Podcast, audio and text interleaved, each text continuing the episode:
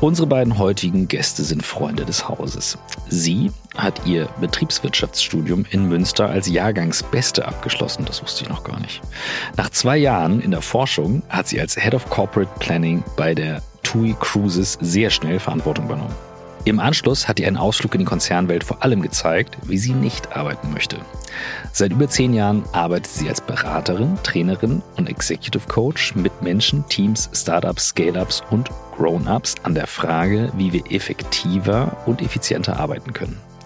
Er sitzt seit über sechs Jahren jede Woche für mindestens eine Stunde neben mir. Und nein, er ist nicht mein Therapeut. Aber er spricht mit mir zusammen über die verschiedensten Menschen und Themen, wenn es um Arbeit geht. Er hat vor fast genau 30 Jahren zum Thema ökologieorientiertes Marketing promoviert treue Podcast-HörerInnen wissen das auch. Und er war Unternehmensberater, Werber, Global CMO bei Audi, bevor er 2004 Unternehmer wurde. Zunächst mit einer Werbeagentur, die heute Think heißt, später dann mit einer neuen Sportart, dem Fitness Run High Rocks, für die ich fleißig Werbung trage, weil ich die Pullis liebe. Mhm. Zusammen haben die beiden vor mehr als zweieinhalb Jahren New Work Master Skills gegründet und zu dritt haben wir im letzten Jahr ein Buch veröffentlicht und davor das Jahr geschrieben, sehr ausgiebig. Seit über sechs Jahren beschäftigen wir uns nun schon mit der Frage, wie Arbeit den Menschen stärkt, statt ihn zu schwächen. In über 390 Folgen haben wir uns mit über 450 Menschen darüber unterhalten, was sich für sie geändert hat und was sich weiter ändern muss. Wir sind uns ganz sicher, dass es gerade jetzt wichtig ist, denn die Idee von New Work wurde während einer echten Krise entwickelt. Was genau sind eigentlich die Skills, die wir brauchen, um Arbeit wieder positiver zu erleben? Und welche Rolle spielen dabei Leadership Skills? Wir suchen nach Methoden, Vorbildern, Erfahrungen, Tools und Ideen, die uns dem Kern von New Work näher bringen.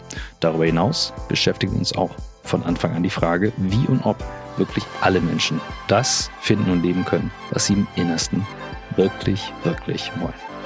Ihr seid bei On the Way to New Work, heute mit Svantje Eimers und Dr. Michael Trautmann.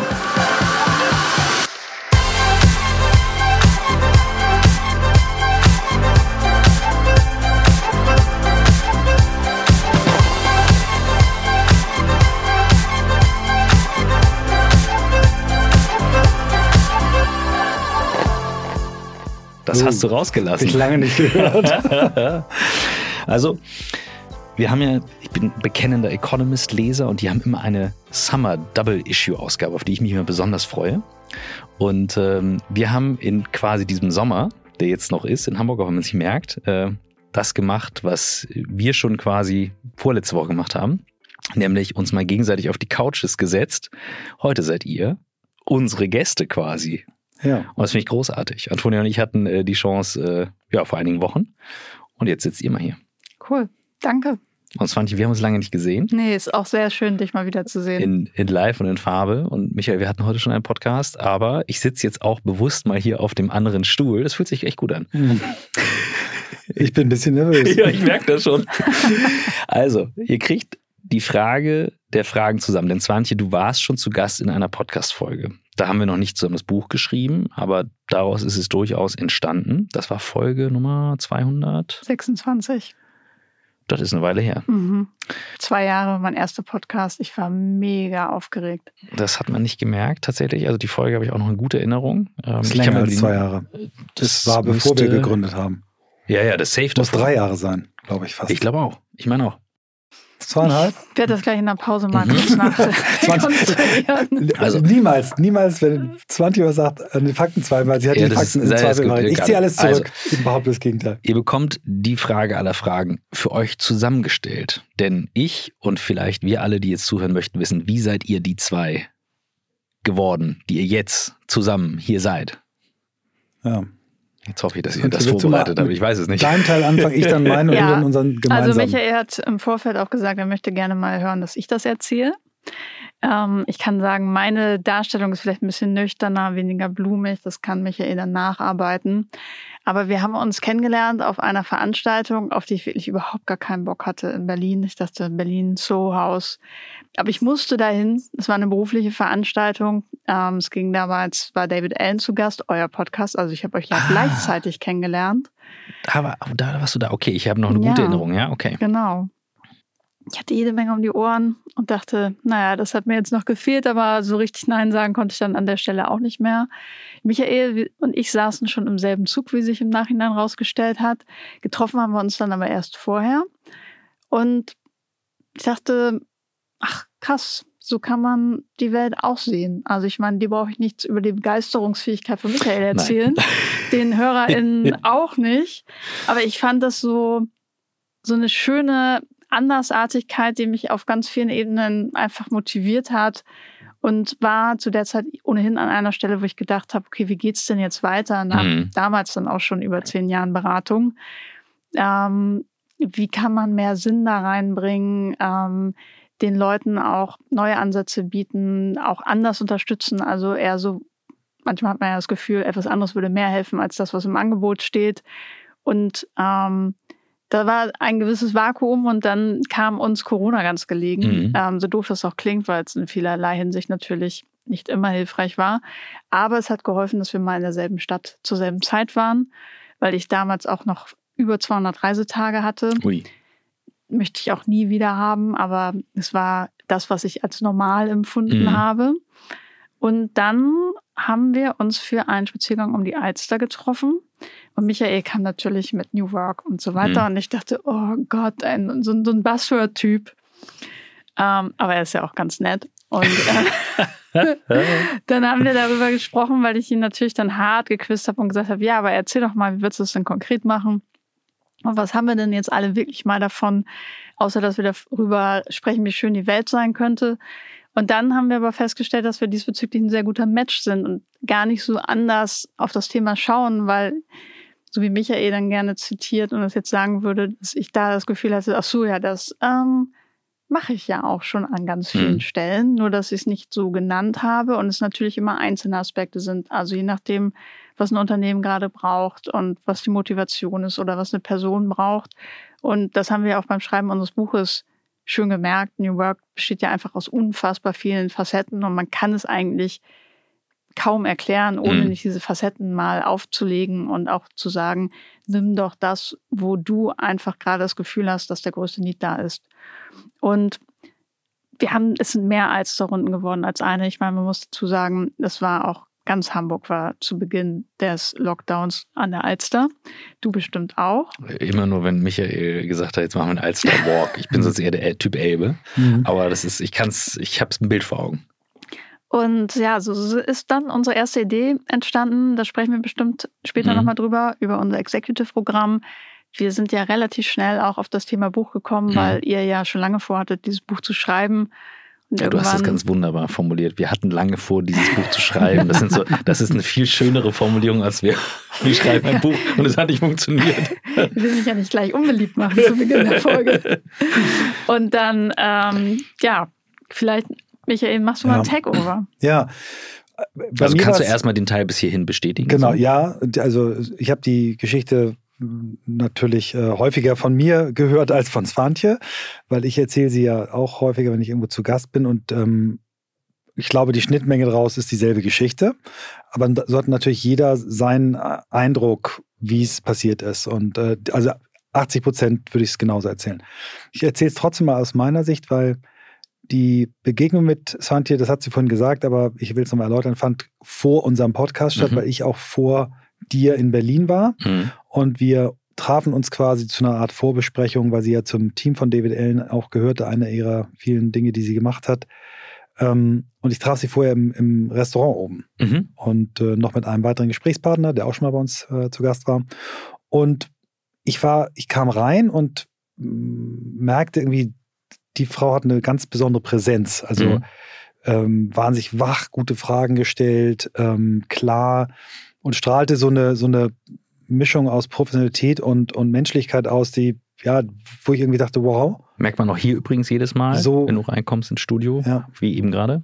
Also eine ganz besondere mhm. Mischung. Das fand ich toll.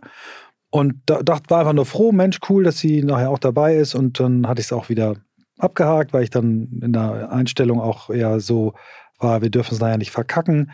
David Allen ist irgendwie ein Superstar, mhm. mhm. weltweit äh, Legende fürs Thema Selbstmanagement. Und dann haben wir haben wir diese ähm, Folge aufgenommen und Zwantje kam dann danach und sagte, Mensch, ja, wir können uns ja, wir wohnen ja beide in Hamburg, vielleicht können wir uns mal treffen. So. Und dann der Rest, den würde ich genauso erzählen wie Svantje. Ähm, ich kann aber noch mal den Teil erzählen, wie ich sie auf der Alster-Runde wahrgenommen habe. Mhm. Also sie hat ja schon erzählt, wie sie mhm. mich wahrgenommen hat. Dieser Eindruck, diese Mischung aus Professionalität und Menschlichkeit ähm, wurde nochmal überstark ähm, bestätigt.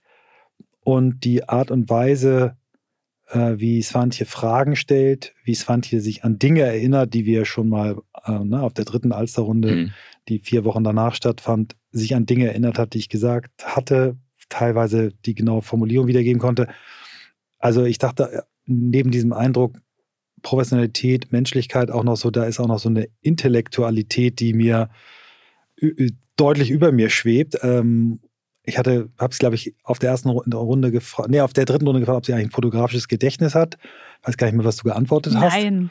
aber aber ähm, ja, und ähm, ich hatte wirklich schon auf der ersten Runde das Gefühl, wir werden mal irgendwas, irgendwann was zusammen machen. Ich habe relativ schnell eine Message bekommen. Ich habe eine Idee, wer uns beim Buch helfen könnte. Mhm. Das muss irgendwo auch so in die Zeit gewesen sein. Runde. Also das, muss, das könnte gut sein. Ähm, ja, und, und, und so sind wir ähm, gestartet. Äh, Corona hat uns geholfen, wie Santi schon gesagt hat, ähm, relativ viel Zeit zu verbringen, an dieser Idee, Executive-Programm zu basteln.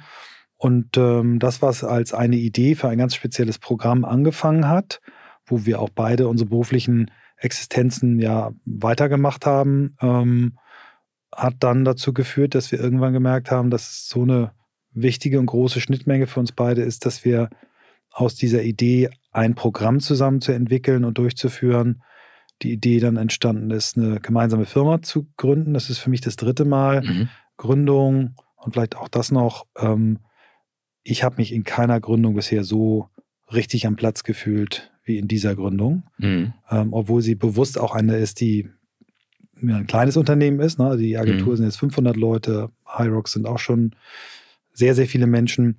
Ähm, und ich war jemand, der sich häufig durch Größe und schneller, höher, weiter definiert mhm. hat.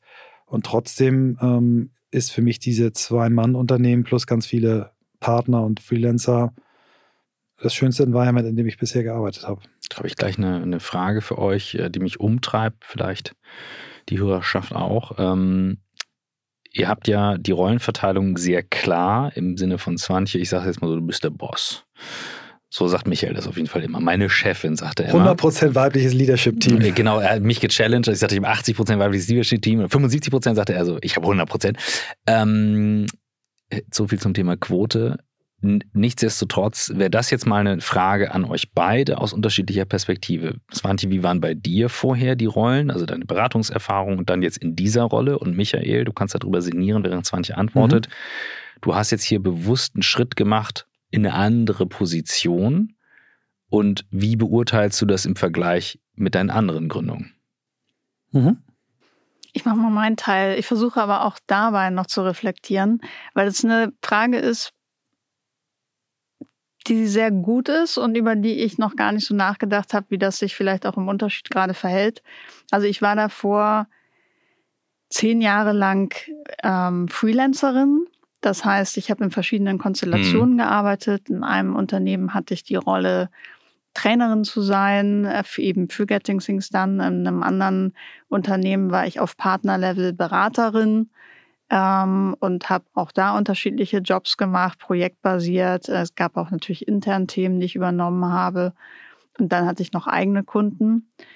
Das kommt vielleicht dem am nächsten, wie wir es heute teilweise haben. Aber was ich schon gemerkt habe, es gab immer mal wieder Gespräche, willst du bei uns in die Geschäftsführung mhm. und wollen wir nicht zusammen was gründen? Hm, und so offen habe ich das noch nie öffentlich gesagt, aber ich glaube, das ist schon okay, weil es vielleicht auch manchen hilft. Ich hatte immer das Gefühl, dass ich eine Art Schachfigur bin, die man irgendwo hinschiebt, mhm. wo es für andere Menschen gerade günstig ist. Nicht zuletzt habe ich deshalb auch die Geschäftsführung ähm, abgelehnt, obwohl sie schon kommuniziert war, aber es hat sich für mich nicht richtig angefühlt. Mhm. Genauso wie wir eine geplante Gründung nicht gemacht haben, aus unterschiedlichen Gründen. Ähm, und ich habe jetzt zum ersten Mal das Gefühl, nicht mehr Dinge zu tun, weil jemand anders etwas davon hat oder weil es für jemand anders gerade super günstig ist, wenn ich das mache und man mir erzählt, dass es doch, doch auch für mich toll sei, mhm. sondern es wirklich zu machen aus eigenem Antrieb. Und das ist auch das Schöne an der Zusammenarbeit mit Michael, dass wir uns da einfach wahnsinnig gut ergänzen. Und ich glaube, niemand schiebt irgendjemand anders in irgendeine Rolle aus einem egoistischen Motiv heraus. Sensationelle Antwort. Danke auch für die ehrliche Antwort. Denn ähm, das ist ein, ich finde es völlig legitim, das so zu reflektieren, weil das ja durchaus sein kann. Oder du hast es zumindest so empfunden. Insofern ist das total legitim. Ähm, und jetzt würde mich interessieren, mhm. wie du darüber sinniert hast. Ähm, ich habe ja vor sieben Jahren den, den Schritt aus der Führung der Agentur, knapp sieben Jahren, äh, mhm. angetreten, nicht ganz freiwillig. Ähm, mir ist zum zweiten Mal eine Partnerschaft entglitten ähm, in der Agenturhistorie. Beim ersten Mal war ich fest davon überzeugt, äh, der andere ist doch doof und ich bin toll. Denke ich heute nicht mehr. Und beim zweiten Mal setzte dann im fortgeschrittenen Alter von 51 Jahren erstmalig sowas wie Selbstreflexion ein. Ähm, wenn dir eine Partnerschaft zum zweiten Mal entgleitet, im selben Environment, bei einer sehr erfolgreichen Firma, dann muss das auch was mit dir zu tun haben. Und habe angefangen, ja, mich auf diese Suche nach mir selbst und meinen Stärken, Schwächen und so weiter anzutreten. Parallel dazu haben wir den Podcast gestartet und nach drei, vier, fünf Folgen war mir klar, das ist dieselbe Reise. Und ich habe in diesen Jahren eben vor allen Dingen auch mich damit beschäftigt, was ich nicht so gut kann. Und habe in den Interviews, äh, in den Podcast-Interviews immer wieder Parallelen feststellen können, vergleichbare Situationen, wo unser Gast sich zum Beispiel ganz großartig verhalten hat. Ich sage, das habe ich damals nicht so gemacht. Und einfach gemerkt, dass ich bei dem schnellen Wachstum der Unternehmen, in denen ich gearbeitet habe, ähm, ganz, ganz viele Basics nicht gut nachgehalten habe. Und dazu gehört auch sowas wie ein klares Verständnis darüber, was für eine Art von Führungskraft ich gern sein möchte und was für eine Art von Führungskraft ich auch sein kann. Damit habe ich mich einfach nicht beschäftigt. Und ähm, als Swantje dann ähm, quasi in mein Berufsleben trat, wurde das nochmal verstärkt, weil äh, Swantje eine Person ist, die sehr klar und sehr direkt äh, kommuniziert. Immer wertschätzend, immer an der Sache orientiert, ähm, reflektiert, was sie sieht, was sie wahrnimmt, immer aus der Ich-Perspektive und mir nochmal wie so ein Brennglas das nochmal auch in der täglichen Arbeit gezeigt hat, wo es bei mir noch hapert. Und das hat auch an der einen oder anderen Stelle mal wehgetan oder geknarzt, aber so heute mit zwei, dreiviertel Jahren äh, Rückblick, ähm, sage ich das Beste, was mir überhaupt passieren konnte und, und eine große Dankbarkeit, dass sich jemand nochmal so viel Mühe mit mir gegeben hat und jeden Tag gibt. Und auch der, der, der Appell an alle Boomer da draußen und Generation X, ähm, die das Gefühl haben, dass irgendwas doch anders und besser gehen könnte, ist es nie zu spät. Ja, darüber haben wir oft diskutiert. Äh, ja, es ist wahnsinnig zäh und anstrengend, aber es ist nie zu spät, sich zu ändern. Und ähm, wenn ich das zusammenfasse, ähm, ist es äh, einmal ganz klar stärkenorientiertes Arbeiten. Das haben wir beide, glaube ich, gut hinbekommen. Mhm. Swantje ist CEO, COO, CFO und ich bin Chief Growth Officer. Mhm. Ähm, ich habe, sie hat mir irgendwann mal eine Matrix gezeigt aus dem David Allen-Kontext, wo Personen wie ich ähm, beschrieben werden mit zwei Worten. Das erste Wort mochte ich. Das zweite wusste ich, okay, das ist das, wie mich andere sehen, nämlich Visionär, der aber gern von anderen als Crazy Maker ähm, Crazy, Crazy Maker? Crazy Maker. Was genau. heißt Crazy Maker genau? Also das heißt, das sind Menschen, die eine, eine gute Perspektive auf das haben, wofür sie arbeiten, was sie machen, also den, den, den großen Blick äh, haben, wo entwickeln sich Trends hin, mhm, Branchen mhm. und so weiter. Da bin ich sehr gut. Aber so den, den Blick auf, auf, auf das Doing und auf das Machen und auf das Umsetzen und das äh, Get Things Done mhm. eben nicht so äh, gut sind. Und äh, Svantje begleitet mich ähm, seit wir uns kennen auf dem Weg, das ist eine Vierfelder-Matrix von links oben, wo dieser Crazy Maker steht, hin zu Captain Commander. Also das sind Leute, die den, die A, diesen Überblick haben mhm. über das, was es ist, das große Ganze, aber das, das Kleinteilige und das Machen, was notwendig ist, um überhaupt da anzukommen, auch im Blick haben. Und ich erlebe Swantje eben von Tag 1 an als Captain und Commander. Deswegen, als wir uns dazu entschlossen haben zu gründen, war für mich klar, sie muss der CEO sein. Und das hat nichts damit zu tun, dass sie die Frau ist oder dass sie jünger ist, sondern weil sie mhm. einfach für mich das ähm, bessere Skillset für diese Rolle hat. Habt ihr das schon mal irgendwo so geteilt? Ich höre das zum ersten Mal so klar von euch beiden. Ich glaube auch nicht. Also die Matrix, ich finde es schön, dass du dich daran so gut erinnerst, Michael. ähm, also das habe ich auch noch nicht von, von Michael so gehört. Und ich möchte aber gerne ergänzen, dass Michael natürlich auch ganz viele Skills reinbringt, die ich nicht habe. Also es soll auf keinen Fall so rüberkommen wie ich bin perfekt und Michael ist dann ähm, quasi der, der aufschließt und ganz viel von mir lernt, sondern ich habe zu einem großen Teil auch unternehmerisch denken und länger nach vorne schauen von Michael gelernt und auch aus unserer gemeinsamen Zeit mhm. in der mhm. Firma. Weil wenn man selbstständige Beraterin ist, dann definierst du dich im Grunde über die Tage, die du schreibst. Mhm. Also ich hatte, glaube ich, eine Billable Hours Quote immer locker ähm, um die 100, wenn nicht teilweise sogar drüber, wenn man 100 als 40 Stunden sehen würde und war komplett darauf konditioniert. Und ich habe auch beim Schreiben unseres Buches dann gelernt zu sagen, nee, ist halt, sitzt da halt mal irgendwie drei Tage und recherchierst irgendwas, mhm. selbst wenn nichts rauskommt, ist es trotzdem okay, weil es ist für ein größeres Ganzes und darüber und auch durch die Zusammenarbeit mit Michael habe ich mir viel abgewöhnt, was heute halt für unsere Firma wichtig ist, zu sagen, naja, wir können halt nicht dauerhaft in unserem Unternehmen arbeiten. Wir brauchen mindestens genauso viel Zeit, uns darüber Gedanken ja. zu machen, wie wir uns weiterentwickeln. Und ähm, das ist für mich eine komplett neue Kompetenz und auch manchmal challenging. Manchmal fährt man alte Muster zurück und denkt, ach, müssten wir nicht mehr arbeiten ähm, oder mehr beim Kunden sein. Und ich glaube aber, wir haben eine gute Balance. Ich erinnere, ich erinnere an ein Gespräch, was wir auch hatten nach einer Buchzeit, äh, wo du das auch mal sagtest. Und ich war, ich so, ja, und dann musste ich mich an mich selber erinnern und dachte, das hatte ich eben tatsächlich, weil bei uns auch viel über die Stunden läuft, am Anfang auch. Und dann aber zu sagen, gewisse mhm. Chancen ergreifen, zu machen, das kann ich natürlich spiegeln, mhm. weil Michael nur als Podcast-Partner ähm, für, ich das kenne. Ähm, und da kommt jetzt gleich die nächste Frage dazu, denn ich erinnere eine Phase ähm, ganz zu Anfang vom Podcast. Du hast es beschrieben, aus der Agentur raus oder gab es hinher und du warst plötzlich eine Woche weg. Mhm. Und ich habe dich nicht erreicht und ich wurde richtig nervös. Was ist mit den Postings? Und ich damals noch mit mit äh, mit meiner damaligen äh, Frau, mit, meiner, mit Katinka, ich so irgendwie, den, also ich kriege den nicht äh, zu fassen und der ist nicht da und was was ist? Warum ist er plötzlich weg?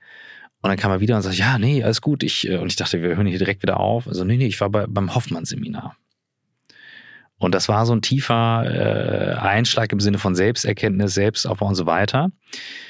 Deswegen, ich kann das bestätigen und kann sehr gut noch erinnern, was diese Reise für uns beide auch bedeutet hat. Also ich weiß noch, meine Oma ist damals verstorben, als wir nach New York geflogen sind und so weiter. Es waren einfach so Turning Points. Und du hast, so habe ich dich, Santi, im Buchprozess erlebt, sowas aber schon vorher auch in verschiedenen Phasen durchgebracht. Und ich habe jetzt gerade das Gefühl, wo wir uns unterhalten, du bist da so eine Brücke, weil du hast auch zwischen uns beiden extrem dann ausgeglichen in den Buchprozess. Das heißt, bevor wir jetzt gleich auf die Leadership-Themen kommen, ich möchte nochmal mehr zu euren Selbstreflexionsprozessen hören. Ist ja hm. schließlich nicht zu Unrecht auch ganz am Anfang unseres Buches. Und Svanti, du hast es durchaus auf die Agenda nach ganz oben gesetzt. Ähm, da erinnere ich mich noch gut dran. Hm. Also für mich war das echt ein Weg. Ich glaube, für, für jeden, der sich mit dem Thema beschäftigt, weil ich hatte schon auch eine Historie. Meines Leben im Startup, damals bei TUI Cruises, war auch anspruchsvoll. Wir haben sehr früh viel Verantwortung gehabt. Es gab keine Blaupausen. Es war ein schmaler Grad zwischen etwas sehr gut gemacht haben und morgen möglicherweise eine Kündigung abholen. Ähm, und ich hatte schon eine gewisse Opfermentalität an einigen Stellen. Also vielleicht bin ich da auch im Ex-Post zu kritisch mit mir, aber Opfermentalität im Sinne von, also du als ja andere haben Dinge mit mir ja, gemacht, mh. Dinge waren unfair. Warum ist das so entschieden mh. worden und so weiter? Also viel Mindfuck, ähm, jetzt nicht dauerhaft, aber es war schon schon ein Teil meines äh, Wachstumsprozesses und ich habe dann, als ich diese Stelle beendet habe und in meinen kurzen Ausflug im Konzern hatte und da recht unausgefüllt war, angefangen, mich mit unterschiedlichen Themen zu befassen.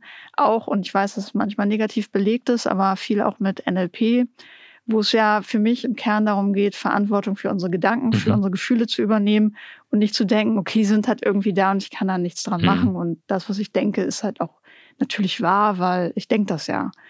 Und das hat mich stark in die Selbstverantwortung gebracht. Da habe ich sehr, sehr viel gemacht, also bestimmt sieben, acht, neun Seminare bis hin zum Trainer damals bei Richard Bentler in Orlando. und parallel natürlich auch immer geguckt, was mache ich links und rechts. Mhm. Habe mich sehr viel mit Selbstmanagement auseinandergesetzt, Coaching-Ausbildungen gemacht. Ähm, dann auch so Sachen, die für uns natürlich auch relevant sind in der Arbeit mit äh, Brian Robertson, der Holocracy ja entwickelt hat. Da war ich in Amsterdam und habe dort Holocracy gelernt, habe mich mit Scrum auseinandergesetzt, was immer schon ein Stückchen weitergeht als die eigene Selbstreflexion. Aber ich glaube, jede Reise, in der man etwas lernt und wirklich offen reingeht, bringt dir wahnsinnig viel über dich selber bei und ist auch manchmal hart. Also wenn man so komplett in seiner Komfortzone in einem Training sitzt, dann ist vielleicht auch einfach der Stretch nicht groß genug. Mhm. Sondern man darf da ruhig auch mal abends scheiße rausgehen und denken, oh Gott, okay, es gibt eine Million Baustellen. Und einige sind auch noch offen und ähm, ich glaube, der Prozess wird auch nie abgeschlossen sein.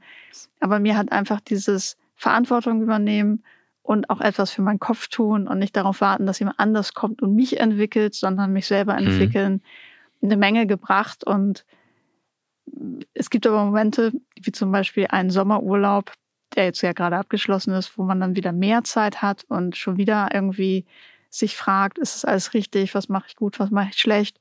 Also ich glaube, das ist etwas, das mich auch vorantreibt. Ähm, ich aber auch im guten Gefühl mittlerweile tue, weil ich weiß, diese Dauerbaustelle wird sowieso nie fertig. Mhm. Oder wie Peter Fox sagt, ich bin nicht kaputt, nur ein bisschen defekt in seinem neuen Song. Ja. Ähm, das ist eine gute Überschrift für meinen Weg. Ähm, Stichwort Dauerbaustelle. äh, Hoffmann war so aus heutiger Sicht so eine Art Executive Summary des Prozesses, den ich jetzt in den Jahren, seitdem ich Hoffmann gemacht habe, gemacht habe. Dort habe ich innerhalb von acht Tagen relativ gut kennengelernt, äh, wofür bin ich auf diesem Planeten, also was, mhm. äh, was ist, könnte mein Beitrag sein, was ist mein besonderes Talent, um diesem, diesem Purpose näher zu kommen und was sind Baustellen, die mir im Weg stellen. Das ist so eine Art Bauplan, hast du da am Ende.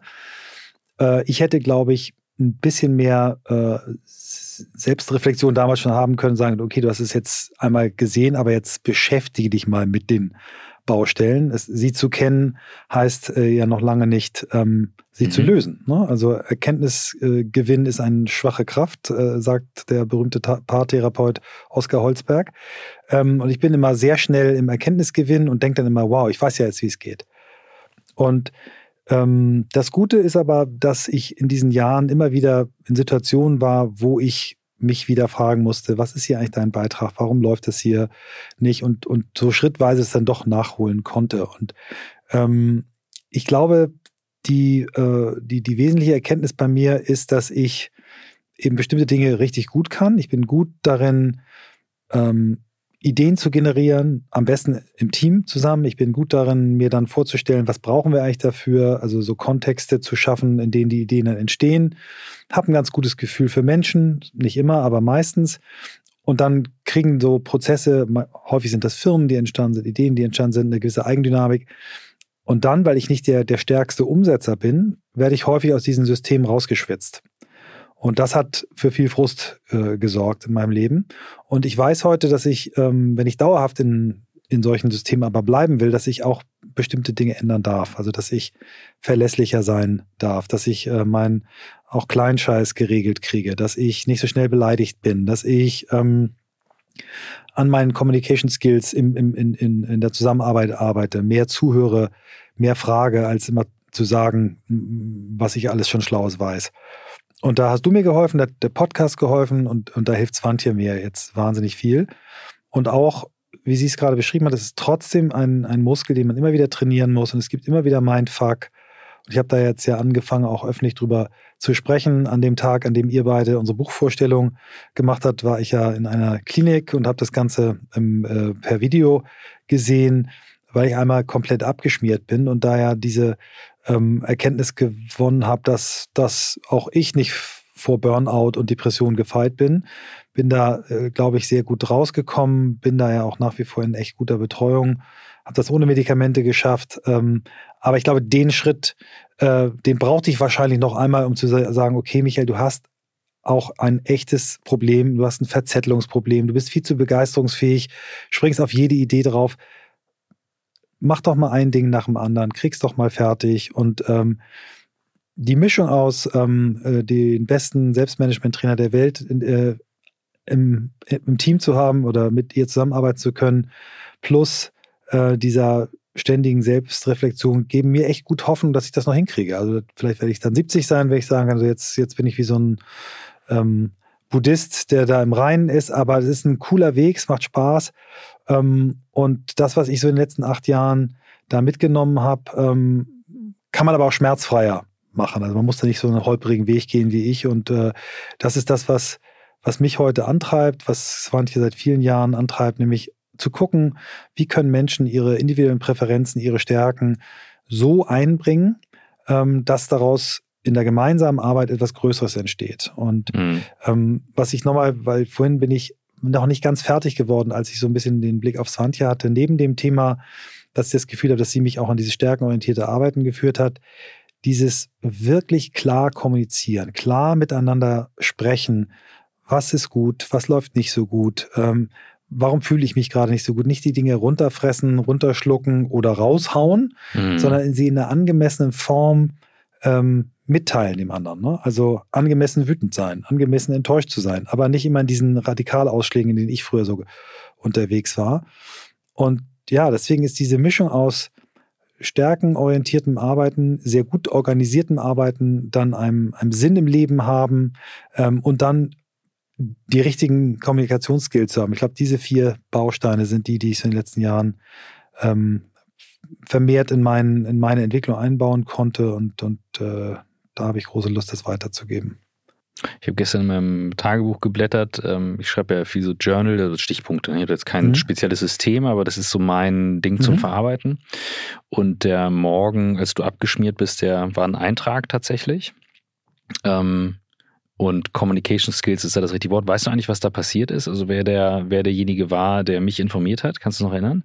Das wird wahrscheinlich Jan Bechler gewesen sein. Ja, Two-Times-Call. Der wusste ganz genau, Notfall, Signal, Two-Times-Call. Und ich weiß noch exakt, wo ich lag. Dänemark an einem Hafen in Düwig und wollte einfach mal einen Tag raus. Two-Times-Call von Jan. Und ich wusste sofort, es ist etwas mit dir passiert. Mhm. Sofort. Mhm. Und ich würde gern das nehmen als Beispiel, weil ihr habt, ihr habt ja echt krasse Sachen geteilt und von euch mal hören, erfahren, wenn ihr jetzt an euer Executive Programm denkt, aber nicht nur an das Programm, sondern auch an, das, an die Verantwortung, die bei diesem Thema drin liegt. Dein persönliches Beispiel zeigt das, was du alles brauchst, damit es dann läuft. Ne? Also Jan hat das sensationell aufgefangen. Mhm. Ich wusste sofort, was Phase ist. Ich konnte sofort das Team informieren. Mhm. Das sind ja Situationen, die sind extrem. Es gibt es aber Situationen, die passieren sehr, sehr viel subtiler, kommen langsam hoch, die muss man im Blick haben. Und jetzt habt ihr eure persönliche Reise geteilt, auch wie ihr selber euch als Leader weiterentwickelt habt. Wie fließt das jetzt in das Executive-Programm rein? Welches, by the mhm. way, bei jedem Blackboard-Kunden sagt jemand, ja, wir sind ja auch bei New Work Master Skills. Und ich sage immer, aber wir haben geschäftlich nichts miteinander zu tun. Aber wirklich ausnahmslos. Ja, ja. Also insofern, ihr seid ja. da sehr präsent. Ähm, und ich darf das ja auch mal jetzt mhm. selber miterleben im September, da freue ich mich sehr drauf. Ähm, sag was zu KI, aber mhm. mich interessiert jetzt nicht nur Inhalt und Programm, mhm. sondern wirklich mal so, mhm. da sind eigene Learnings drin und da ist auch eine Verantwortung drin, Lieder so weiterzuentwickeln, wie die mhm. Zukunft der Arbeit auch sein soll. Mhm. Ich würde ja. gerne eins kurz noch um die, diesen, diesen Faden, den du aufgemacht hast, mit Jan ähm, wieder zuzumachen ja, Jan hat ganz, ganz viel gemacht, aber ganz, ganz viel hat auch Swantje gemacht. Ne? Ja, ja, ja, ja, um Gottes Willen. Voll übernommen. Das absolut, ja. Meine Frau, Stimmt. meine Kinder, also da war eine ganze Reihe auch von Freunden. Du hast ganz viel übernommen. Also sowas geht nur, wenn das gesamte Umfeld sagt, hey, wir fangen das Total auf. Total richtig. Ich wollte nur sagen, er hat, er hat halt nein, nein, wirklich hat nach also, Protokoll bei uns reagiert. Ja. Also es wusste, damit war sofort, ja. du hättest mich sonst nie erreicht die ganze Woche. Mhm. Und das fand ich also sensationell. Ja, also wie so, ne? Ja, good friend. Ja. Also Swantje, Zukunft der Arbeit, Leadership. Ja, also, darauf aufbauend. Ich glaube, wenig überraschend für die Leute, die auch unser Buch kennen, es ist ja auch Bestandteil unseres gemeinsamen Ansatzes, zu sagen, die Reise startet bei einem selbst. Mhm. Und das ist sowohl im Executive-Programm als auch in den Leadership-Programmen, die wir machen, spielt das eine große Rolle, ähm, dass wir viel sensibler gegenüber Frühwarnzeichen zum Beispiel werden. Also wir haben wenn ich an einen Aspekt mal rausgreife, wir haben eine Expertin zum Thema Mental Health bei uns, mhm. ähm, immer im ersten Modul, die selber einen Burnout hatte und wirklich bis hin zu, ich kann meine Beine nicht mehr bewegen mhm. und sich da zu großen Teilen auch selbst rausarbeiten musste, ähm, weil es ist ja gar nicht so einfach, Hilfe zu bekommen. Und die Intention, dass sie zu uns ins Programm kommt, ist nicht, dass sie erzählt, wie arbeitet man sich aus dem Burnout wieder raus, sondern teilt, was sind die Sachen, die sie gerne früher gewusst hätte und mhm. wo sie gerne sensibler gewesen wäre und auch mehr im Einklang mit dem ist, nicht immer die eigenen Gefühle wegzudrücken und zu sagen, ja, es geht jetzt schon, ich muss jetzt hier noch den Workshop machen und dann kann ich ja am Wochenende äh, mich schon alles wieder gerade biegen und mich ausruhen. Ähm, sondern wir wollen den Menschen Skills mitgeben und Selbstmanagement zum Beispiel ist ja auch ein ganz großer Aspekt davon. Ähm, das, was sie wollen, zu erkennen, ihre eigenen Stärken zu erkennen, damit zu arbeiten und gar nicht erst in diese Situationen reinzukommen, aus denen sich, ich sag mal, Generation Burnout in Teilen, also wir haben ja alle bestimmte Glaubenssätze, wie zum Beispiel, ja, man muss, ähm, nur die Harten kommen in den Garten und unter Druck werden Diamanten gemacht und so. Ich glaube, wenn man mal in eine Burnout-Klinik gehen würde, dann würde das ähm, eine hohe Überschneidung haben zu dem, was Menschen glauben, wie Arbeit funktioniert. Ähm, und da wollen wir Menschen unterstützen, besser mit sich umzugehen, wenngleich das Ganze kein Burnout-Präventionsprogramm ist, sondern so ganz viele andere Aspekte mit reinbringt und auch immer in dem Gedanken, das natürlich an andere weiterzugeben. Also wenn wir, wenn ich mit Führungskräften auf dem Thema arbeite, dann geht es ja nicht nur darum, dass sie auf sich achten, sondern dass sie viel sensitiver werden, was ihre Mitarbeitenden angeht und die Mitarbeitenden unterstützen. Und ähm, das ist dann die Basis, um weiterzugehen. Also um zu sagen, was ist unser Sinn als Team, wie wollen wir als Team miteinander interagieren. Weil was nützen die tollsten Tools oder Methoden, wenn die Leute einfach nicht ready sind, das aufzunehmen und ganz viele eigene mhm. Themen haben. Mhm. Also es ist eben nicht überraschend, dass äh, wir in unserem Programm wirklich äh, Selbstführung, und, ne, so kann man es mal zusammenfassen, als den ersten äh, großen Block sehen. Und dazu gehört eben Selbstreflexion, dazu gehört sowas wie Sinnfindung, auch sowas wie eine Leadership-Vision. Dazu gehört aber eben auch Selbstmanagement. Ne? Also mhm. wie soll ich gut Leute führen, wenn ich mein eigenes Zeug nicht geregelt kriege? Resilienz, ähm, Gesundheit, all diese Aspekte, Gewohnheiten, wie kann ich mit Gewohnheiten es hinkriegen, ähm, mein Verhalten zu, zu unterstützen und ähm, ja, das, das ist im Prinzip genauso, wie wir es im Buch im ersten großen Abschnitt äh, Better Me oder wir sagen im Buch Starkes Ich. Und das ist der, das der Anfang. Ne? Und wer das äh, gut kann, ist dann auch besser in der Lage, andere Menschen zu führen. Ich finde wichtig dabei noch zu sagen, da hört es natürlich nicht auf, sondern das ist einfach die Grundlage. Wir sind jetzt keine Firma, an der wir uns den ganzen Tag selber reflektieren und die ganze Zeit über Gefühle reden. Und es ist auch nicht ähm, der ausschließliche Inhalt unserer Arbeit, sondern ich glaube, man darf es halt einfach nur nicht wegdrücken. Man muss mhm. mit sich arbeiten und aufhören, gegen sich zu arbeiten. Ähm, aber die große Vision ist natürlich schon auch besser, bessere Führungskräfte auszubilden, bessere Teams zu formen, bessere Unternehmen aufzustellen, eben auch mit. Und das ist ja, ihr habt ja nun das, die Ehre gehabt, Friedhof Bergmann persönlich kennenzulernen mit Blick auch darauf, eine bessere Welt zu gestalten. Mhm. Und das fängt halt da an, aber hört dann natürlich noch lange nicht auf. Bei Bergmann ähm, kommt ja immer wieder auch die, die Phase, in der durchaus, die, auch wenn wir diesmal eine sehr viel ambivalentere Wirtschaftslage haben, nämlich in Teilen positive Signale, in Teilen ganz viel was passiert. Also das finde ich eine Mischung, auf die man achten sollte. Das ist so mein Take auf, ähm, auf die Situation. Aber er hatte das damals sehr gut beschrieben, was da los war. Ja, auch eine Krisensituation. Wenn ihr jetzt mal, ihr habt so viele Führungskräfte kennengelernt und ich drücke ja bewusst immer auf den, auf den Schwarz-Weiß-Knopf, äh, weil ich sage, ähm, nur Kontraste machen das Leben interessant. Das ist auch so ein Glaubenssatz, wo ich dann sage, so ja, also Menschen ändern sich nicht und so weiter. Und Michael dann durchaus ähm, äh, als Anwalt der, der, derjenigen eintritt, die das tun. Als der Anwalt von Fifty Shades of Grey, oder? Habe ich nicht ähm, gelesen übrigens. Nee, ich auch nicht. Aber ähm, ich mag Grautöne.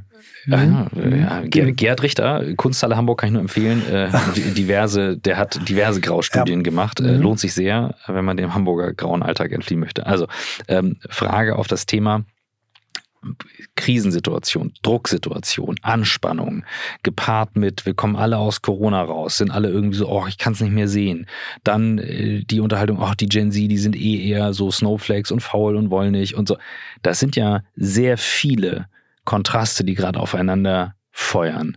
Wie nehmt ihr das wahr? Wie entwickelt ihr aber auch Führungskräfte dann hin, wo ihr sagt, ja, du musst deinen Weg finden, aber nehmt ihr auch Trends wahr, wo ihr sagt, da steuern wir gegen oder nehmen wir nur mit auf oder wir beobachten nur, wir beurteilen es ganz mhm. anders. Wie ist da euer Blick drauf? Mhm. Ich habe eine, einen, man könnte fast sagen, Blindspot, weil die Leute immer denken, dass ich eine wahnsinnig ausdifferenzierte Meinung zur Vier-Tage-Woche habe. Und das ist so zum Beispiel ein Thema, das mich annähernd kalt lässt, weil ich glaube, es ist wieder nur ein altes Denken in Form von, okay, was ist jetzt die neue Anzahl an Tagen, die wir arbeiten mhm. müssen? Ich glaube, das ist, mag gut sein in der Breite, aber ich denke, Arbeit wird sich viel stärker noch flexibilisieren können und es spricht auch nichts gegen eine sieben Tage Woche, wenn ich dann meine Zeit anders einteile oder eine sechs Tage Woche oder eine drei Tage Woche. Ähm, aber wir versuchen immer sehr schnell, gerade wenn man nach außen schaut, Dinge eigentlich so zu verpacken, wie wir alte Phänomene auch verpackt haben, damit die Leute es greifen können. Mhm. Und ich glaube, das, was mit unserer Arbeitswelt passiert, wird sich nicht so einfach erklären und greifen lassen, als dass man jetzt das auf eine Frage reduziert, ob man für oder gegen eine Vier-Tage-Woche ist.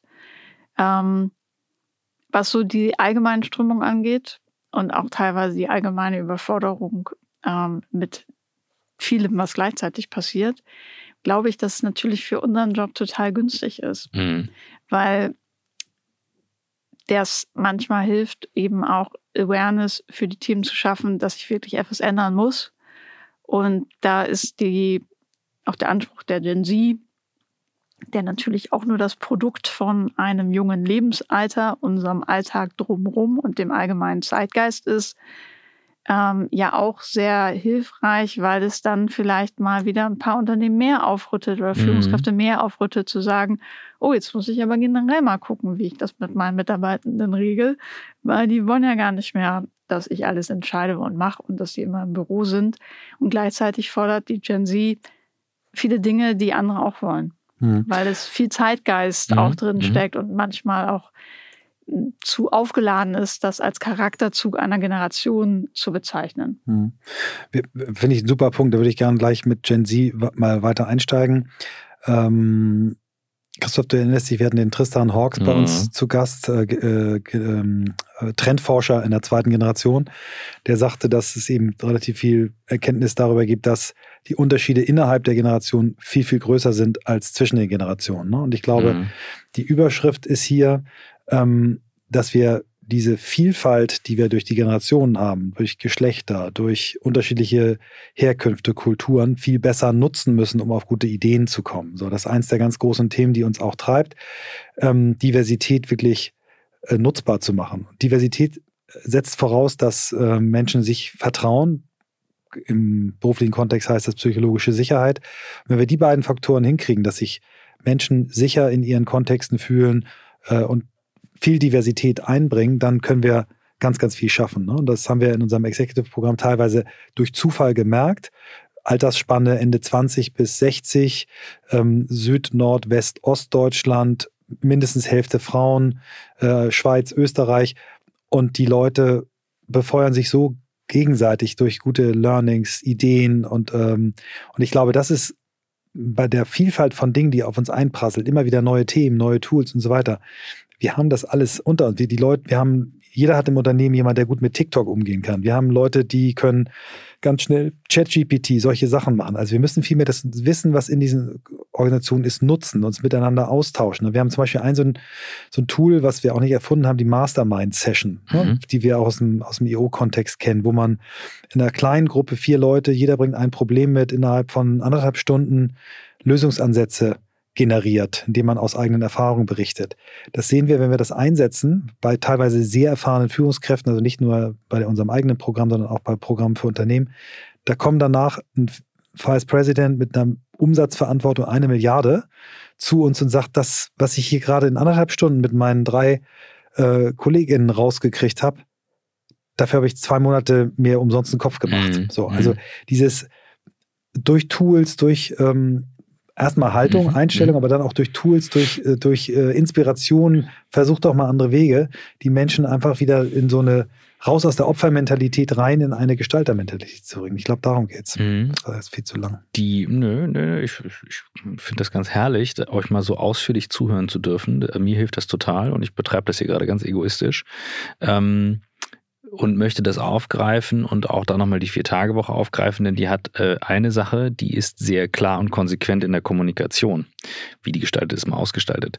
Und das ist das gleiche wie die Fünf-Tage-Woche und der Acht-Stunden-Tag. Das ist auch nicht einfach passiert, sondern es gab damals Unternehmer, die das haben, die das entschieden haben. Wir machen das so. Kellogg, denen ging es nicht gut, deswegen haben sie die Vier-Tage-Woche und Henry Ford hat den Acht-Stunden-Tag eingeführt, fünf Tage die Woche, der nun nicht bekannt ist als Sozialunternehmer, ähm, aus purem Egoismus, weil sonst keine Sau mit dem Auto äh, am Wochenende rausfahren kann, wenn die nämlich Jeden sieben Tag Tage die Woche ja. neun Stunden arbeiten. Ja.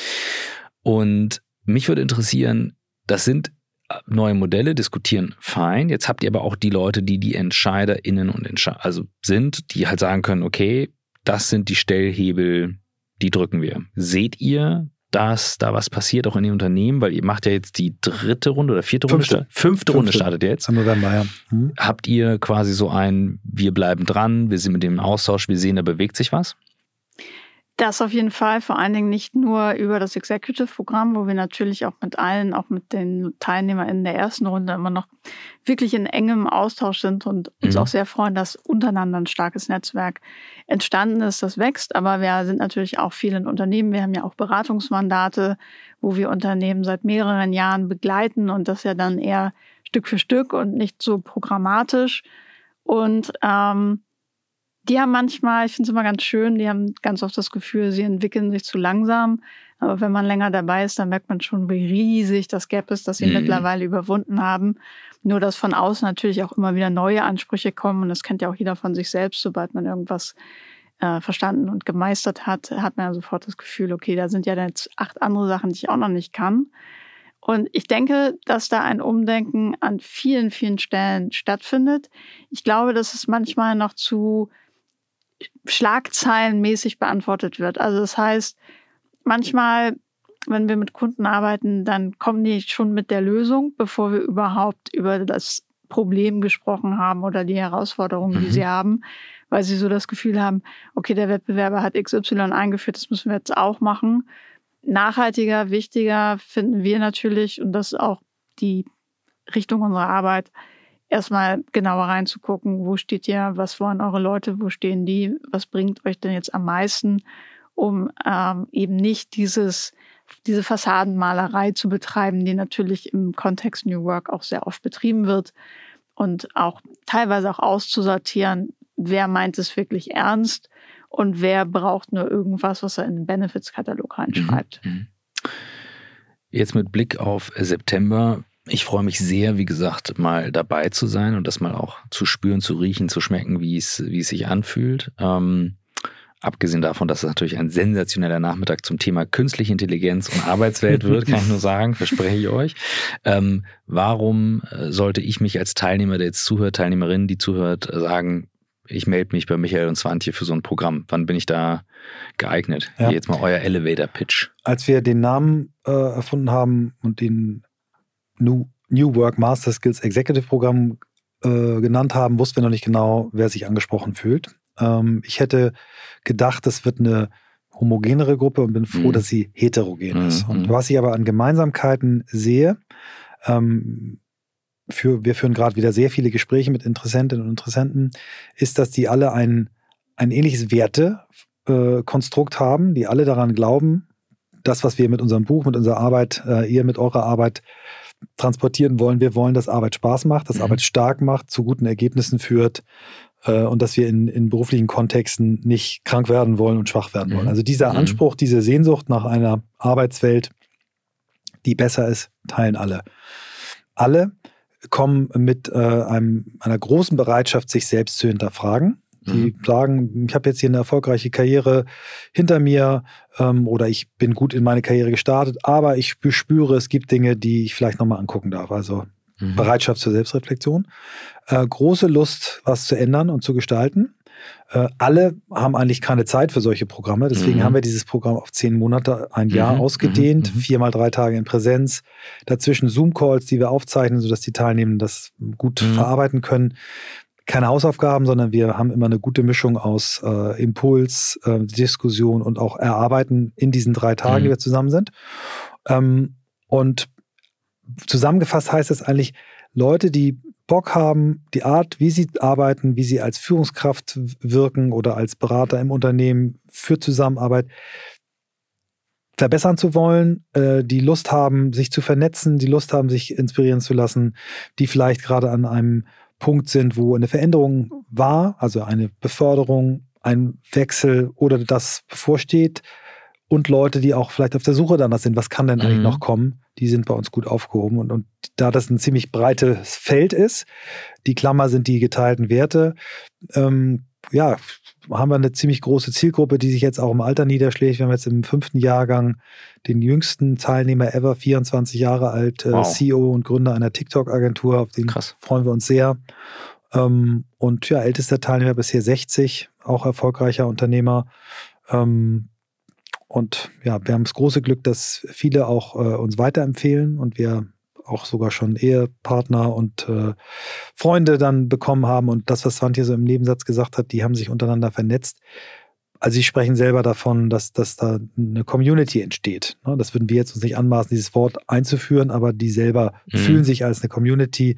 Wir sind Teil, dass wir da so ein bisschen ähm, die Community am Wachsen halten und die auch ein bisschen mit zusammenhalten, aber die hält sich auch untereinander zusammen. Mhm. Also der zweite Jahrgang zum Beispiel hat jetzt eine Veranstaltung geplant, die irgendwann jetzt bald kommt, wo sie alle Jahrgänge einladen. Ja, cool. Und äh, ja, haben wir nichts mit zu tun. Okay. Michaels Verständnis von einem Elevator-Pitch ist, man fährt vom Fahrstuhl vom, vom, vom Erdgeschoss zum Hundertsten und das ist fünfmal. Er ist ja so gerne in, in, New York, weißt du, und da sind die Fahrstühle einfach länger. In Hamburg kannst du nicht machen. Hier in Hamburg musst du den Treppenpitch machen, wenn du das Alsterhaus so, auf die Uhr Aber das, so. nein, nein, also ich, also ich muss gestehen, ich habe gerade so, und ich bin hier in einer Beobachterrolle und dachte gerade so, Mensch Christoph, du hast ja doch ein Leadership-Team, das geht ja auch über dich hinaus, das also das könnte was sein. Und dann war ich so, Mensch, wie anmaßen, du könntest ja selber auch mal, äh, nur weil wir hier zusammen das Buch geschrieben, heißt es ja noch lange nicht, weil da ist ja noch viel, ganz viel drüber hinaus. Also ähm, gekriegt habt ihr mich, das ist sehr schön. Und damit bekommt ihr jetzt, und denkt gut drüber nach, die Abschlussfrage für euch zusammen.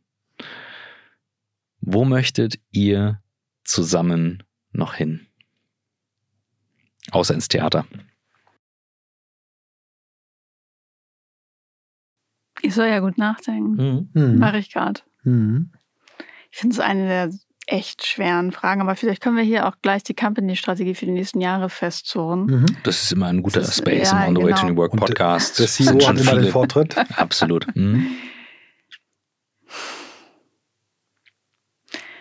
Ich kann es nicht in Form von Produkten oder so beantworten, weil das wäre für mich zu einfach. Wir haben natürlich unterschiedliche Themen, mit denen wir uns gerade befassen. Ähm, vielleicht können wir dir bald ein strukturiertes Journal liefern und solche Sachen. Ähm, wir gehen natürlich tief in das Thema Leadership und gucken auch, was dazu noch vielleicht mal geschrieben und publiziert werden darf und haben auch Produkte im Kopf. Aber ich glaube, wenn man einen ganz großen Schritt ähm, zurücktritt, ist mein Wunsch, gemeinsam mit Michael ähm, wirklich in den Spiegel schauen zu können in ein paar Jahren und zu sagen, das, was wir gemacht haben, hat wirklich, wirklich richtig viel Impact gehabt mhm. für einzelne Menschen. Das wissen wir heute schon, aber eben auch für Unternehmen und, und unsere Arbeitswelt einfach wirklich nachhaltig zu verändern. Und da ist mir eben einfach wichtig, eine gute Balance zu haben mhm. aus Nachdenken, drüber reden, aber auch machen. Mhm. Finde ich wunderschön. Eigentlich würde ich sagen, that's it. Ich habe aber noch ein Bild, was ich äh, äh, gern dazu hm, geben möchte. Ich, ich weiß nicht, wir haben es, glaube ich, neulich in einem Podcast gehört. Wenn Menschen lächelnd durchs Leben laufen und Passanten anlächeln, dann passiert häufig Folgendes, dass ein, einige dieser Passanten auch lächeln und dann die nächsten Menschen, die mhm. denen entgegenkommen, auch so ein Lächeln kriegen. Das ist fast so ein Bild wie, wie, wie so ein Stein, der dann so Ringe macht mhm. und sich ausgleicht. Und wenn wir es schaffen, mit unserer Arbeit Leute zu ermuntern, die Ideen, die dahinter stehen, und wir destillieren ja aus Ideen von Hunderten von Menschen das, was wir glauben, was, was äh, wert ist zu destillieren und das dann auch weitergeben, dann ist das was Schönes. Also wenn wir helfen, diese Bewegung ähm, mit in Schwung zu bringen, in Schwung zu halten ähm, und andere Leute dazu ermutigen, es weiterzumachen. Deswegen haben wir auch bei uns in unseren Lehrgängen Wettbewerber von uns, die mhm. Dinge verkaufen, die wir auch verkaufen weil wir nicht in Wettbewerb denken, sondern in, wir haben gemeinsam die Aufgabe für acht Milliarden Menschen auf diesem Planeten zu helfen, dass Arbeit was Schönes ist, dann haben wir was Gutes gemacht. That's bold. Und äh, das macht große Freude, das zu hören. Und insofern sage ich vielen Dank, dass ihr mal die Seite gewechselt habt. Ich glaube, wir sind so ziemlich an der Stunde dran. Das müsste es geteilt, mhm. ging jetzt im Fluge rum. Ja, in diesem Sinne. Ich freue mich, dass ich nach drei Jahren wieder einmal hier sein durfte. Vielen Dank. Das war auch schön. Das war ein ganz anderes Erlebnis, als nur ein Buch zu schreiben. Da ist äh, das Format wirklich ein, ein ganz schönes Format. Also vielen, vielen Dank, dass ihr Danke dabei wart. Danke für deine Fragen, Christoph. Und den Raum.